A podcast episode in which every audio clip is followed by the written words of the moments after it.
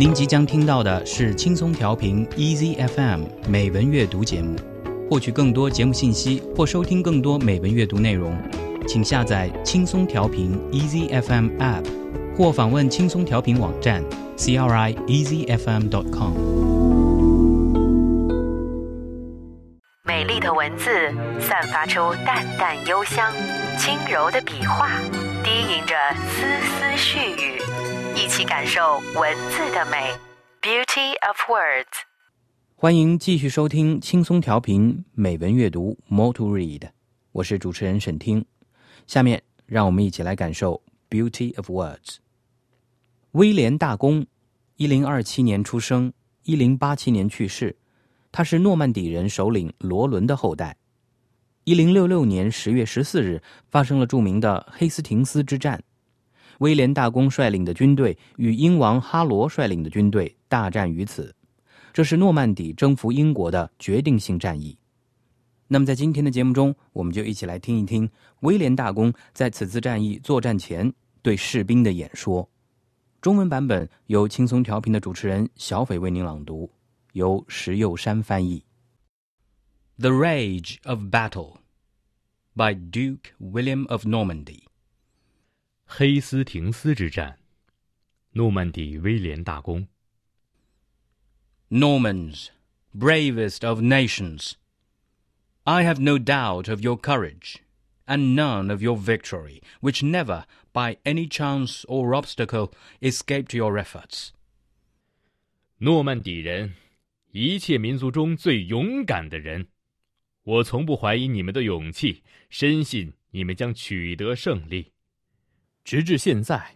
还未有任何意外或阻碍阻止你们努力赢得胜利。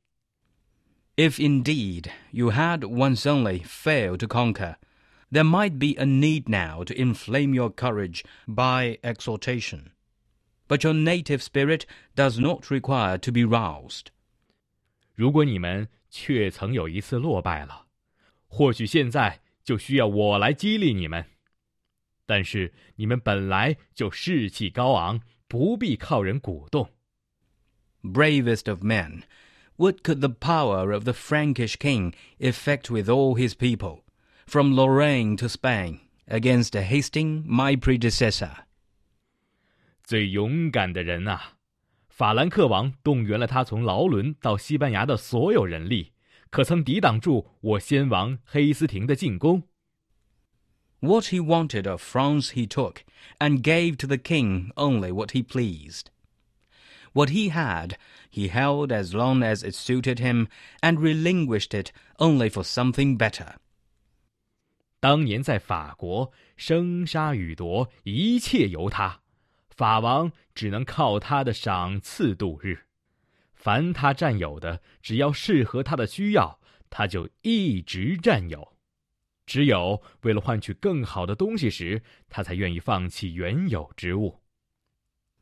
Did not Rollo, my ancestor, founder of our nation, with our fathers, conquer at Paris the king of the Franks in the heart of his kingdom? Nor had the king of the Franks any hope of safety until he humbly offered his daughter and possession of the country, which, after you, is called Normandy. 我们国家的创立者，我的祖先罗伦王，不曾率领我们的先父在法国心脏巴黎战胜了当时的法兰克王吗？法王不是悲顺的献出了女儿和国家才保住性命吗？这国家后来就以你们民族命名，称为诺曼底公国。Did not your fathers capture the king of the Franks at Rouen? and keep him there until he restored Normandy to Duke Richard than a boy. 再后，你们的先父又在鲁昂俘获法兰克王，把他囚禁，直至他将诺曼底公国归还当时年幼的理查大公。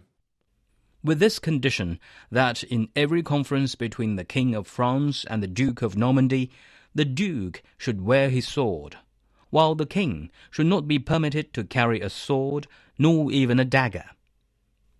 双方并定下以后，法国国王和诺曼底公爵举行会议时，公爵可以佩剑，法王却连一把匕首也不得携带。 This concession your fathers compel the great king to submit to as binding forever. 那高贵的法王不得不让步，同意这具有永久约束力的盟约。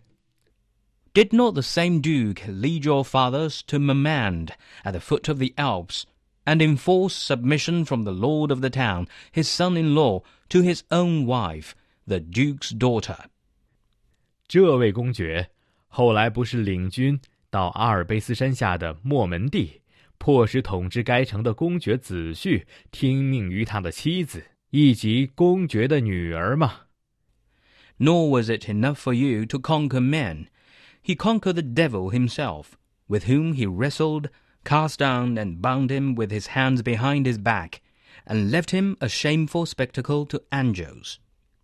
你们只是征服凡人，罗伦公爵却能战胜魔鬼。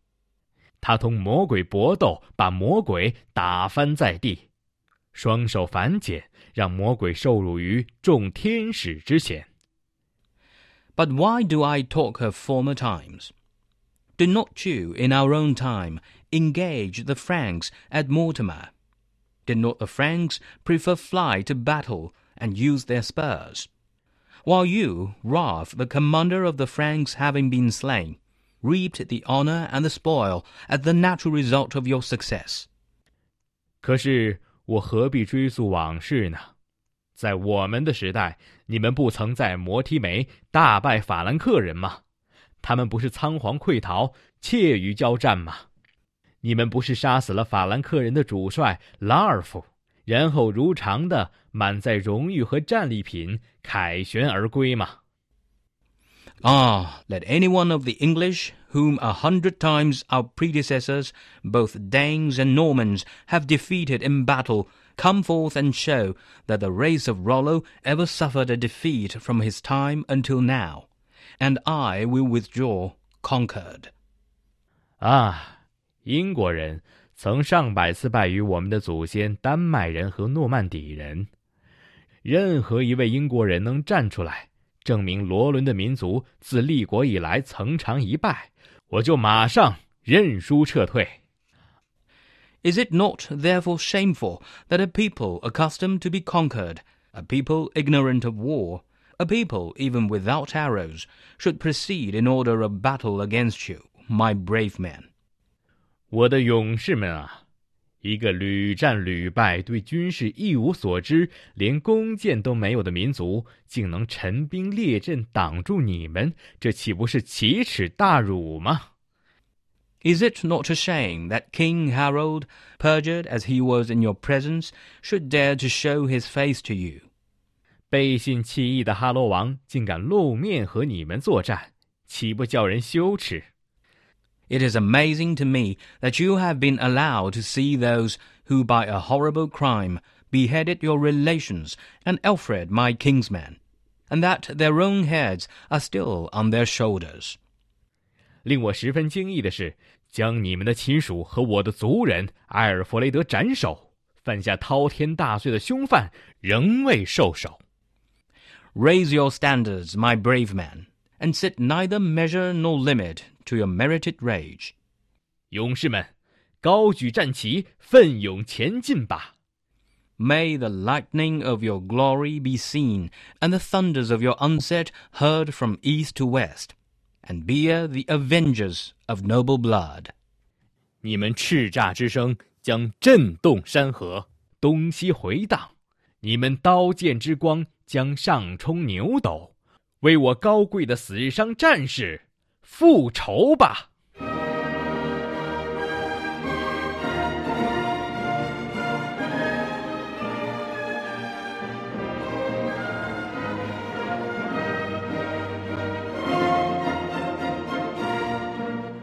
The Rage of Battle by Duke William of Normandy.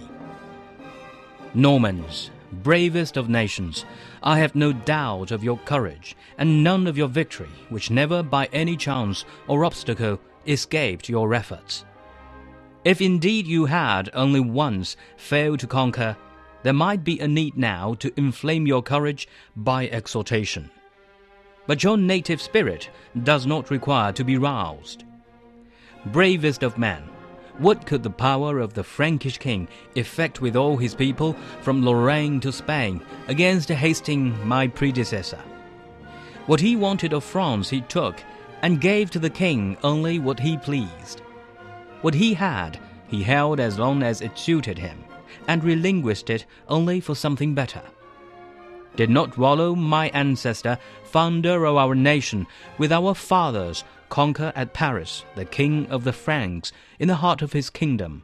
Nor had the king of the Franks any hope of safety until he humbly offered his daughter in possession of the country, which after you is called Normandy.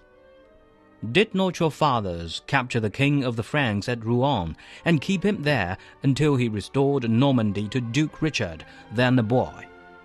With this condition that in every conference between the King of France and the Duke of Normandy, the Duke should wear his sword, while the King should not be permitted to carry a sword, nor even a dagger. This concession your fathers compel the great King to submit to as binding forever. Did not the same Duke lead your fathers to Marmande at the foot of the Alps? And enforce submission from the lord of the town, his son in law, to his own wife, the duke's daughter. Nor was it enough for you to conquer men. He conquered the devil himself, with whom he wrestled, cast down, and bound him with his hands behind his back, and left him a shameful spectacle to angels. But why do I talk of former times? Did not you, in our own time, engage the Franks at Mortemer? Did not the Franks prefer fly to battle and use their spurs? While you, Rolf, the commander of the Franks having been slain, reaped the honor and the spoil as the natural result of your success.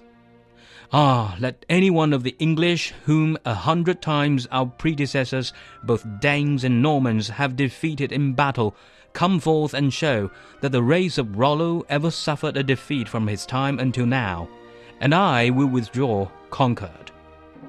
Is it not therefore shameful that a people accustomed to be conquered, a people ignorant of war, a people even without arrows, should proceed in order of battle against you, my brave man? Is it not a shame that King Harold, perjured as he was in your presence, should dare to show his face to you?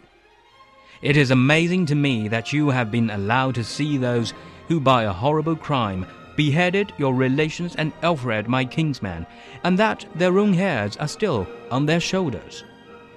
Raise your standards, my brave man, and set neither measure nor limit to your merited rage. May the lightning of your glory be seen, and the thunders of your onset heard from east to west, and be the avengers of noble blood.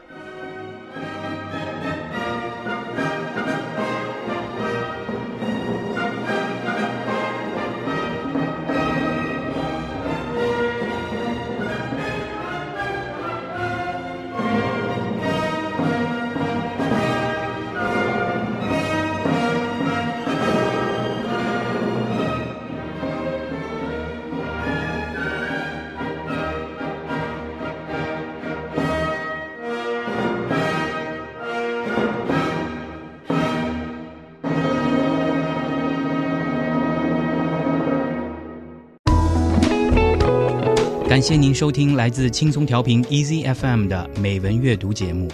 您可以下载轻松调频 Easy FM App，或访问轻松调频网站 crieasyfm.com 收听更多轻松调频精彩节目。您也可以关注轻松调频官方微博和微信，了解轻松调频动态，参与轻松调频活动。